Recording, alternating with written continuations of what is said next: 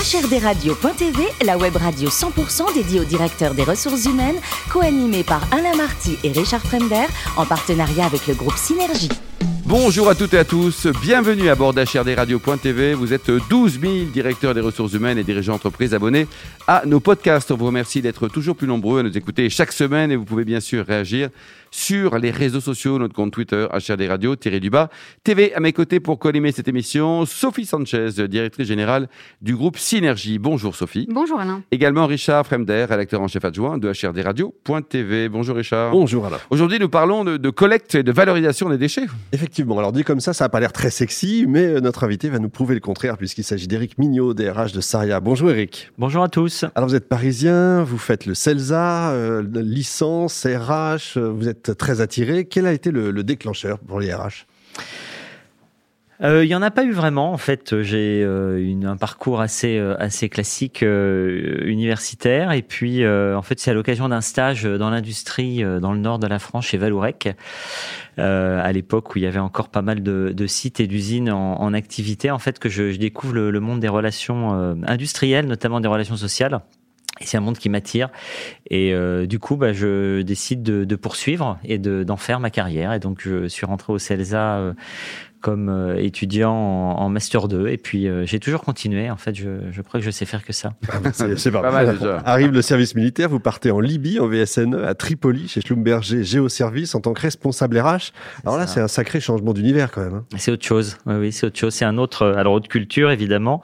Euh, autre lieu autre mœurs. Euh, mais néanmoins la, la, gestion des ressources humaines euh, a toujours certaines constantes. Et, et c'est ça qui, est, qui, était intéressant dans cette cette expérience. C'était de d'être capable de de, de, se retrouver dans un, un, autre environnement et finalement de, euh, bah de, de, se retrouver à faire du recrutement, de se retrouver à faire de la, de la, de la gestion du personnel, de la gestion de la paye, dans un contexte euh, finalement euh, dans le monde pétrolier, qui est un monde aussi assez particulier oui, hein, par rapport à ce qu'on peut mmh. trouver dans l'industrie en France.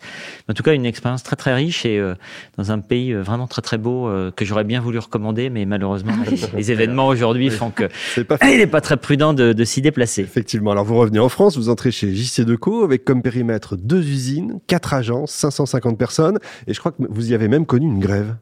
Oui, oui, oui, absolument. Euh, J'étais euh, jeune RRH et euh, entré depuis peu de temps. On avait eu un, un dossier disciplinaire de salariés en fait qui s'étaient battus et, et, pas de chance, l'un d'entre eux était adhérent à une organisation syndicale que je ne citerai pas ici. effectivement, bon bah comme comme tout jeune RH, on, on se sent pousser des ailes, donc sanction disciplinaire, décision de licenciement et puis piquet de grève, voilà, et obligation de réintégrer les deux collaborateurs. Donc non, non, c'était une, ex une expérience euh, assez, assez riche, un peu, un peu douloureuse au début, mais euh, c'est comme ça qu'on on apprend. ça qu'on apprend. On fait ses armes. Et alors voilà. ensuite Valeo, Téréal, anciennement Saint-Gobain. Et en 2013, vous entrez chez Bolloré Logistics où vous allez devenir DRH Europe, Afrique du Nord, avec 19 euh, pays à gérer. Ça, c'est un sacré challenge. C'est ça. Je retrouve mes premières amours. Alors, euh, j'avais pas la Libye parce que bon, le contexte économique euh, faisant, mais voilà, j'ai un bon alibi et effectivement, j'ai eu à gérer 19 pays. C'était une expérience très très très riche.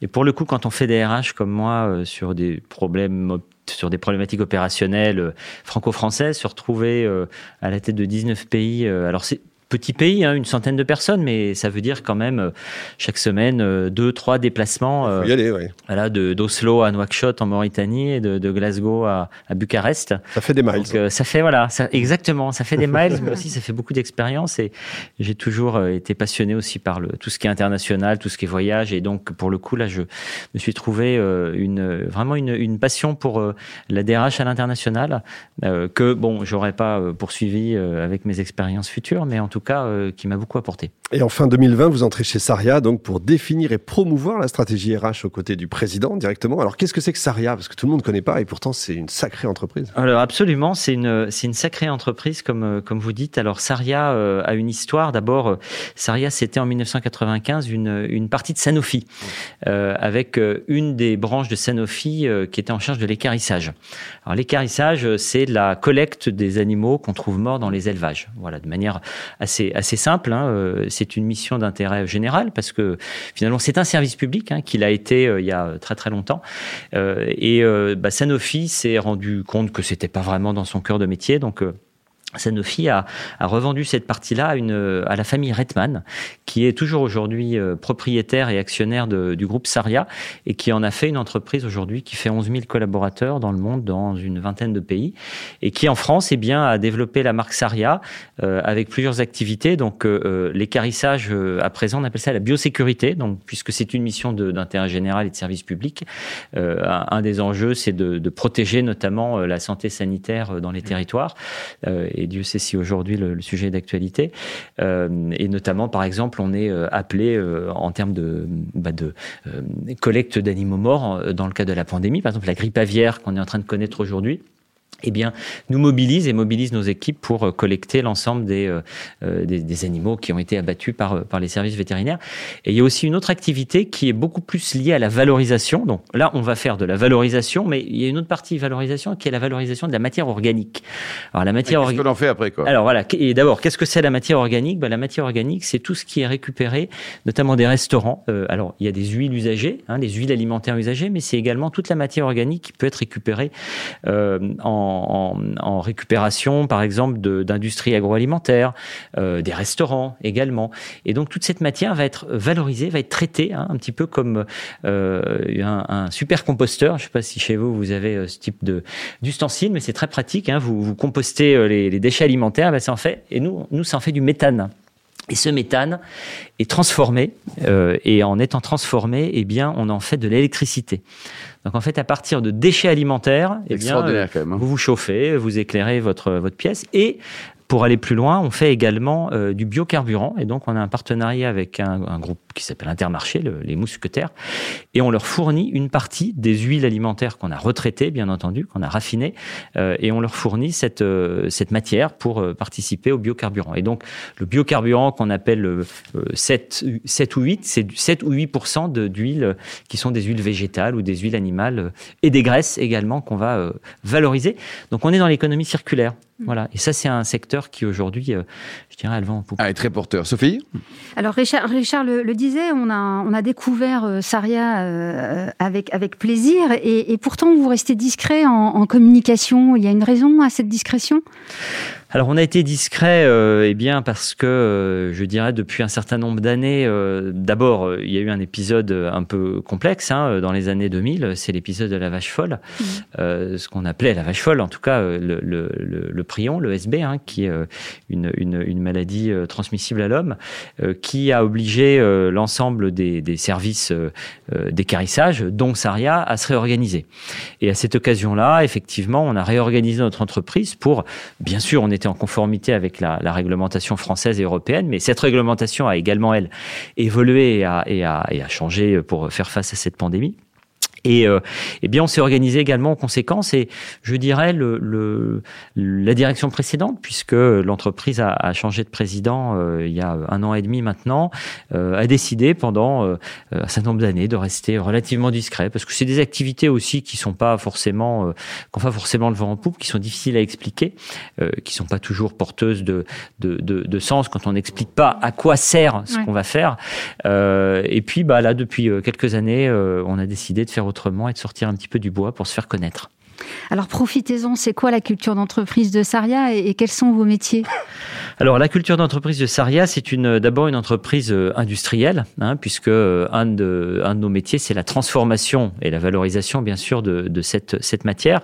Euh, un, un métier important chez nous, c'est la collecte.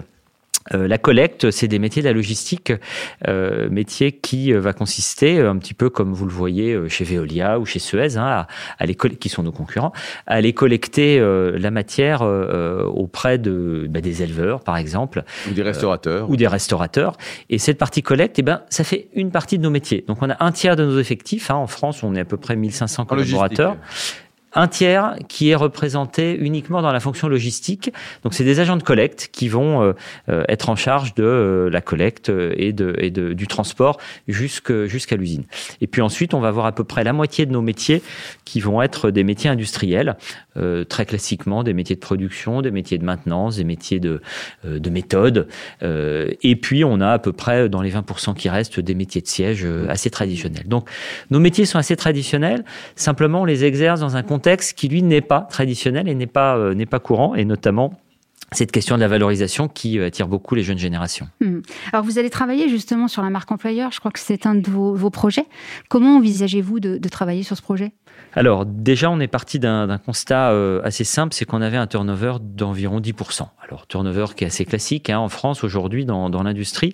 Donc ça veut dire sur une entreprise de 1500 collaborateurs, à peu près 150 recrutements par an. Donc 150 recrutements par an, quand vous êtes dans une entreprise avec une population industrielle, on est très présent dans les territoires, hein, et notamment euh, là où se trouvent euh, nos, clients et les lieux de collecte. donc ça veut dire qu'on a une population dans la moyenne d'âge autour de 45-46 ans. Donc bon an, mal an, on se dirige vers 150 euh, à 200 personnes qui vont partir en retraite euh, d'ici 5 à 10 ans. Donc on a besoin de remplacer ces compétences-là, hein, de préserver nos savoirs. Et, euh, et, du coup, bah, travailler sur la marque employeur, c'est se faire connaître. Donc, se faire connaître, euh, bah, c'est par exemple être aujourd'hui. Bien sûr. Vous, hein. Enfin, vous allez être voilà. connu après l'émission. Absolument, j'espère, je, surtout l'entreprise. Euh, mais c'est aussi également, eh bien, faire de la communication auprès des écoles. Donc, on a engagé une démarche avec un certain nombre d'écoles, hein, des écoles agro et agri, puisque ça fait partie de, du, du, du cœur de, métier. Voilà, pour se faire se faire connaître et également euh, sur des campus. Alors évidemment, là, on n'a pas trop l'occasion de faire euh, de salons, hein, évidemment. Mais euh, en tout cas, des salons virtuels, on s'y met. On essaie de faire un certain nombre de communications et notamment, on a transformé notre site internet et on, s'est mis sur LinkedIn, voilà, et on a développé une communication assez dynamique depuis quelques mois pour eh nous faire connaître. Et je crois que ça marche plutôt bien. Alors pour recruter des jeunes, justement, vous allez aussi miser sur l'alternance. On mise sur l'alternance, absolument. Alors c'est essentiel chez nous, l'alternance, parce que, bon, au-delà du, fait que l'entreprise a une mission sociétale d'aider les jeunes, particulièrement en ces temps euh, compliqués, euh, aujourd'hui, on a euh, décidé d'augmenter notre, notre volume et notre recours à l'alternance. Et donc, on avait jusqu'alors à peu près 3% euh, d'alternants euh, au sein de Saria, ce qui fait une quarantaine, une cinquantaine de jeunes. Notre objectif, c'est d'atteindre d'ici 2025 10% de notre effectif en alternance. Donc pour ce faire, on a évidemment besoin de se faire connaître, hein, ça fait partie de la stratégie en termes de marque employeur, mais on a également besoin euh, d'attirer dans des métiers qui sont intéressants et de, de proposer à ces jeunes qui vont nous rejoindre des parcours de mobilité et des parcours de carrière. Et, enfin, comme beaucoup de secteurs d'activité, vous êtes aussi concerné par la digitalisation. Et vous avez conclu en fin d'année dernière un partenariat qui intègre le digital pour euh, optimiser la collecte des huiles alimentaires. De quoi s'agit-il? Effectivement, euh, on, a, intégré un certain nombre de, données euh, au sein de notre, entreprise un des premiers sujets qu'on a fait, je dirais qu'on a mis sur le devant de, la scène, c'est de, conclure un partenariat avec un ATS. Un ATS, qu'est-ce que c'est? C'est un Application Tracking System qui vise à nous faire connaître et notamment gérer des candidatures. Ça peut paraître un petit peu trivial et classique parce que beaucoup d'entreprises aujourd'hui ont un ATS, mais c'était pas notre cas. Et donc, pour ce faire, on a conclu un partenariat avec Team Taylor. Euh, dont les services ont été tout à fait euh, euh, appréciables et avec lequel on a on a pu on a pu travailler. Et puis également, c'est d'engager un certain nombre de bah, sujets de digitalisation en matière de ressources humaines. Donc, on a des sujets de digitalisation autour du bulletin de paie, on a des sujets de digitalisation autour de la formation, autour du recrutement, autour de la relation client, et notamment un des sujets, c'est de faire évoluer notre CRM, euh, qui est notre outil euh, de relation client. Et donc, on est en train de travailler. Alors, je peux pas encore dire le nom, mais on est en train de travailler avec un. on est en train de, de, de, de, nouer un partenariat avec un, un CRM dont l'objectif justement sera également de digitaliser la relation client. Eric, dites-nous, le plus beau métier du monde, c'est DRH ou chauffeur de bus? Ah, voilà une très bonne question. Bah, écoutez, euh, les deux sont les deux sont utiles, je dirais. Donc, euh, chauffeur de bus, effectivement, euh, ça. C'est original, ça. En, quatre ans d'émission, on n'a jamais vu ça. C'est original, c'est original, et je, je, le, je vous le, je le dis devant, devant tout le monde. Effectivement, quand j'étais jeune, euh, un de mes grands, une de mes grandes passions, c'était de, de faire des tours en bus et de prendre un, un bus du départ jusqu'au terminus et du terminus jusqu'au jusqu'au retour. Il est où, Eric? Bah, Il fait trois fois le tour du voilà. et euh, effectivement, c'était une occasion pour moi de, de découvrir, de découvrir découvrir le monde. J'étais jeune, hein, j'avais 12-13 ans. Et, et à Noël, on vous a jamais offert un petit bus Voilà, si, si, et j'en avais un certain nombre. Donc le, le, métier de chauffeur de bus a été un, un métier pour moi très, je dirais, porteur de, de, sens. de sens voilà, quand j'étais jeune. Et puis bon, après, la, la, raison revenant, eh bien, Eric, vers les vous adorez l'histoire. Vous avez récemment lu l'histoire du monde par les cartes. C'est intéressant? Oui, oui, oui. Je, je, suis tombé un petit peu par hasard. J'en avais entendu parler sur une, une, émission, de, une émission de radio, euh, euh, un livre de, de, de, de Gratlouk qui est, qui est, très, très intéressant sur, sur l'histoire du monde euh, résumé en cartes. Alors, résumé, c'est un, un, résumé long, hein, puisque le livre fait plus de 400 pages, avec autant de cartes. Mais c'est, j'ai trouvé passionnant d'arriver à, à, retracer l'histoire de, l'humanité, finalement, hein, parce que mm. on, on, part d'il y a 500 000 ans jusqu'à notre époque contemporaine à travers des cartes. C'est un très bel ouvrage. Bon, et pour terminer, vous êtes aussi batteur dans un groupe de jazz. Vous êtes génial comme garçon, vous savez, vous êtes génial ou pas? Merci, merci, on me l'a souvent dit. Effectivement. Euh, ça va venir. vous avez un groupe alors? Oui, oui, absolument. La, la musique, c'est Comment il s'appelle ce groupe? ma grande passion, le Max Swing Quartet. Très bien. voilà. Il y a un concert au jour qui va arriver. Alors, ben, alors si les bars réouvrent, euh, on jouait euh, régulièrement dans un, un, bar qui malheureusement a fermé, qui s'appelait le Cars, à côté des Tuileries. Donc à Paris, quoi. Voilà, à Paris. Mais bah, dès que ça réouvre. Euh, vous repartez, quoi. On repart vous dormez jamais On repart en tournée. Vous dormez jamais, vous hein? Très peu. Bon, merci beaucoup Eric, merci également à vous Sophie Richard, fin de ce numéro de HRDRadio.tv. Retrouvez toute notre actualité sur nos comptes Twitter, LinkedIn et Facebook. On se donne rendez-vous jeudi prochain, 14h précise, avec un nouvel invité. L'invité de la semaine de HRDRadio.tv, une production B2B Radio.tv en partenariat avec le groupe Synergie.